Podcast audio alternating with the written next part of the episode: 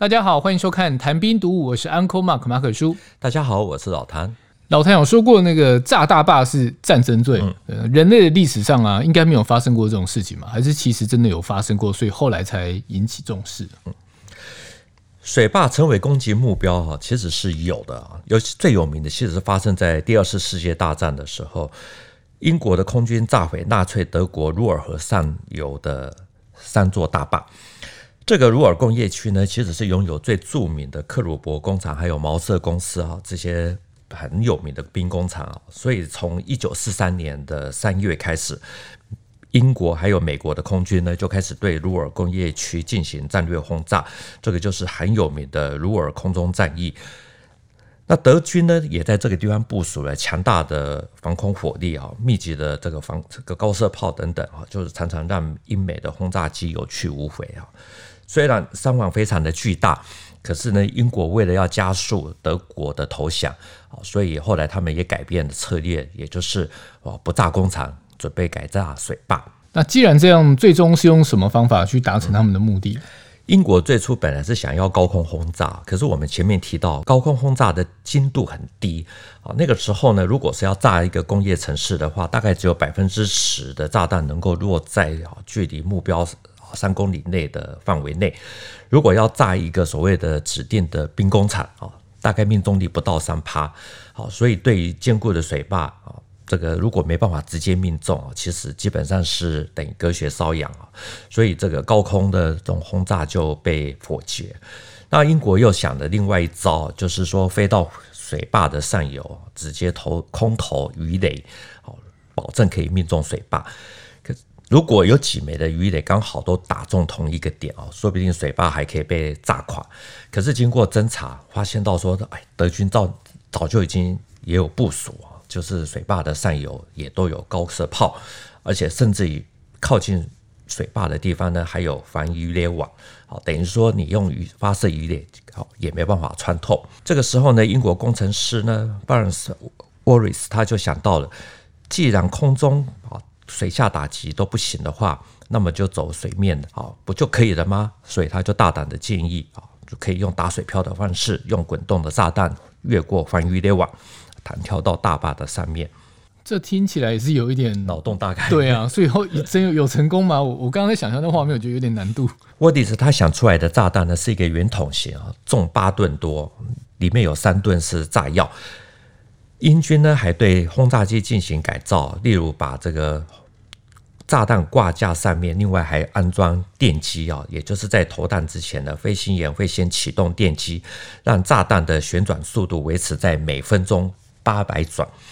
只要从十八米的高度投下炸弹，接触到水面，那这个炸弹呢就会像水面在水面打水漂一样的啊往前的跳跃前进，飞越。水坝前的这个防鱼雷网，好，不过呢，一架飞机大概只能挂啊这个载一枚这样子特殊炸弹，为了要提供呃提高他们的成功率，所以英国空军就专门组建的六一七中队。一九四三年五月十六日晚间啊，英国空军的这个六一七中队啊，就执行了一个代号叫做 Operation 啊 Chastise 的惩戒行动。十九架的兰开斯特轰炸机呢，就分为三个编队，从英国起飞，飞过了这个荷兰、比利时，直抵卢尔大坝。啊，在十八米的高度呢，就投掷了这款特殊的炸弹。这样听下来，我觉得那个概念有点像轮胎轮走，对不对？然后就是让它绕链滚出去。那这个方法真的有成功吗？因为我真的觉得是脑洞大开。这这次行动哈，那个轰炸机其实摧毁了莫内大坝，还有。艾德尔大坝，重伤的另外一座叫做佐佩尔大坝，因为跨坝而产生的三亿多吨的洪水呢，至少淹死了大概一千六百人啊。另外还有一百二十五个与军工有关的兵工厂呢或工厂就损失惨重。好，在某一个程度上来讲，就是加速了德军的战败。英国空军呢，他这次的完成任务呢，算是相当的成功。哦，那也证明了英国有能力对德国进行战略打击，那只是说付出的代价其实也很大。参与行动的一百三十三人里面有五十三个人阵亡，两个人被俘，好，机组损失率高达四成五。呃，虽然对英国来讲炸水坝的结果是成功的啦，嗯，但是我觉得大家都会比较好奇，就是那个死伤的部分，因为我们一直在讲那是一个会死伤非常巨大，但还好看起来那个地方是工业区，所以其实伤亡人数一千六百多人。没有想象中的那么严重，但也是很多人。对，对我我必须这样讲。我觉得大家也会很好奇的另外一个点，就说老谭一直在强调说炸水台、炸水坝并不简单嘛。嗯、英国这次破坏成功，真的是归功于他那一个脑洞大开的水漂式轰炸吗？鲁尔的水坝群之所以被摧毁啊，除了英国的天才发想，利用打水漂的方式来进行轰炸之外呢，还有一个很重要的因素，其实就是这些水坝是拱坝。所以被炸之后也比较容易发生溃坝。我们知道水坝分为拱坝、哈重力坝等等。啊，所谓的拱坝其实就是从水平面来看，凸面啊，这个凸面是朝向上游，那凹面呢就朝向下游。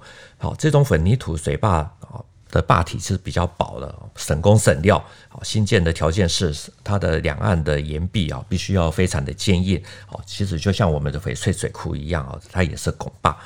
不过呢，有利就有弊啊。拱坝它有一个中心应力点，如果被大弹量的炸弹哦给击中的话，其实就很容易发生溃坝。至于像啊，现在我们常常讲的三峡大坝，大家看照片就知道，它是属于重力坝。它设计的形状的样子呢，也就是说，面对上游蓄水啊，它的那种蓄水面呢，其实是垂直墙啊；面对下游的方向呢，它是斜。它是斜面，好，这就是利用坝体本身的重量去抵抗水，因为啊，我们知道有重力啊，就是水因为重力要向下游流动的力，好，可以抵抗得了这个力。而这种坝体呢，对于抵抗洪水的这个漫顶啊，还有地震啊，或者说这个炸弹攻击等等，它的综合能力其实是比较强的。所以在各种的坝坝型里面呢，重力坝是比较相对安全一点。如果德国的这三座水坝它是重力坝，那英国空军六一七纵队的轰炸效果，哦，可能就会稍微打一些折扣。所以照这样说，三峡大坝在一开始设计的时候，一定有把外力，就是战争这块给考虑进去吧？嗯，是。因为它是一项重大水利工程啊，所以它一定是千算万算。只是我们是文科生啊，很多看不懂。不管怎么说啊，因为三峡大坝是有这样子的考虑啊，所以它还为了以防万一，大坝的最外围呢，它的还有部署的，比如说远程的红旗九啊，中程的红旗十六啊，或者说红旗十啊，这些防空导弹啊，组成一圈又一圈的这种防御网。另外比较有趣的就是说，三峡大坝因为它是混凝土重力坝，好，不止不会怕这个泡水，而且还因为啊泡的水能够让它的抗压能力因此而提升，好，在一百年内呢，它可以越来越结实。那有关攻击的问题呢，三峡大坝啊，我们知道它有二十三个泄洪深孔，还有二十二个泄洪表孔啊。大陆相关的工程专家他们是说，如果大坝被原子弹直接命中，好，因为这是混凝土。重力坝，好，也就是只能最多炸开一个大缺口，好，就是相当于几个关不上的大闸门，不可能因为啊，因为这个原子弹的这个命中啊，导致整个水坝就直接的瞬间全部崩塌，造成毁灭性的溃坝。老实说哈。现在除了大概恐怖组织之外呢，应该没有任何国家会蠢到想要去攻击对方的大水坝或者说核电厂啊，因为这一定会被全世界谴责还有制裁。所以从一九七零年代之后呢，哦，惧怕水翡翠水库被炸毁溃坝啊这种事情其实是真的不用担心。同样的，我们也不敢想象。现在还有谁真的会去哦？这个想要打三峡大坝哦，准备冒着这种全面被挨打的可能？对，就嘴巴上打一打啊！好，好，不要开玩笑。所以发生战争的时候，现在就是水坝跟核电厂都是不能攻击的地方。军迷朋友应该都知道啊，一些重要的建筑其实是不能随意打旗攻击的。二战结束以后呢，在一九四九年八月啊，那个就公布了《日内瓦公约》第一附加议定书。哦，这里面就攻击，就是说，如果攻击含有危险力量的工程或装置，例如大坝或核电站哦，这个会引起危险力量的释放，好，从而造成平民的呃严重的损害，好，那就禁止攻击这种设施。好，即使这个些设施是军事目标，也不能作为攻击的对象。到了一九七七年，日内瓦公约呢又修订了这个议定书，好，更是把这个大坝，如果你攻击的话，是列为非人道的战争罪行。也就是说，好，这些是受到保护的。如果你随便攻击的话，那被攻击的国家，它其实是可以用武力啊进行反击。其实我觉得非常讽刺啊，战争的发生就很惨绝人寰的，嗯、但是他还去。对一些非人道的战争的罪行去做惩罚，嗯嗯，就说连恶都是有分等级。对，二战的时候呢，因为没有公约啊，所以水坝还可以炸，所以英国那个时候还可以发动惩戒行动。可是现在不一样了，所以关于说每天啊，这在幻想说要打打这个打叉叉水库啊、叉叉大坝啊，这种不切实际的幻想，最好少讲。那至于夏天又要到了，又到了某些媒体啊一年一度炒作大陆水库的时候，那过去呢我们也看过哈，就是黄河小浪底水库泄洪，那可以水淹浙江杭州 这种新闻的，或者坝顶是海拔一百八十五公尺高的三峡大坝，泄洪的时候呢可以水淹海拔一千五百九十六公尺的凤凰古城，所以我们今年就还可以继续的观察还有哪些奇闻，可以。可以这个这个出现在媒体上面，那个圈圈价值可以让水逆流而上，好吧？好了，讲到做新闻，我觉得在媒体圈打滚很多年的老谭跟我，有时候都会觉得有点尴尬。我一直觉得这是一个先有鸡还是先有蛋的问题。就像我们我很多同业都会分享说，阅听人不看这些东西，没有收视率跟点击率，媒体就不会去做。嗯，但因为媒体是要生存的嘛，那毕竟是广告主。但是也有一方是站在道德的角度啊，就是说媒体是有社会责任在的，我们还是先管好自己。这是很大哉问。对啊，就是就是没有一个没有一个答案的的问题，这样。所以呢，大家还是多看这个节目，听老谭讲一点军事跟历史也挺好的，不要再看网红跟小鲜肉了哈。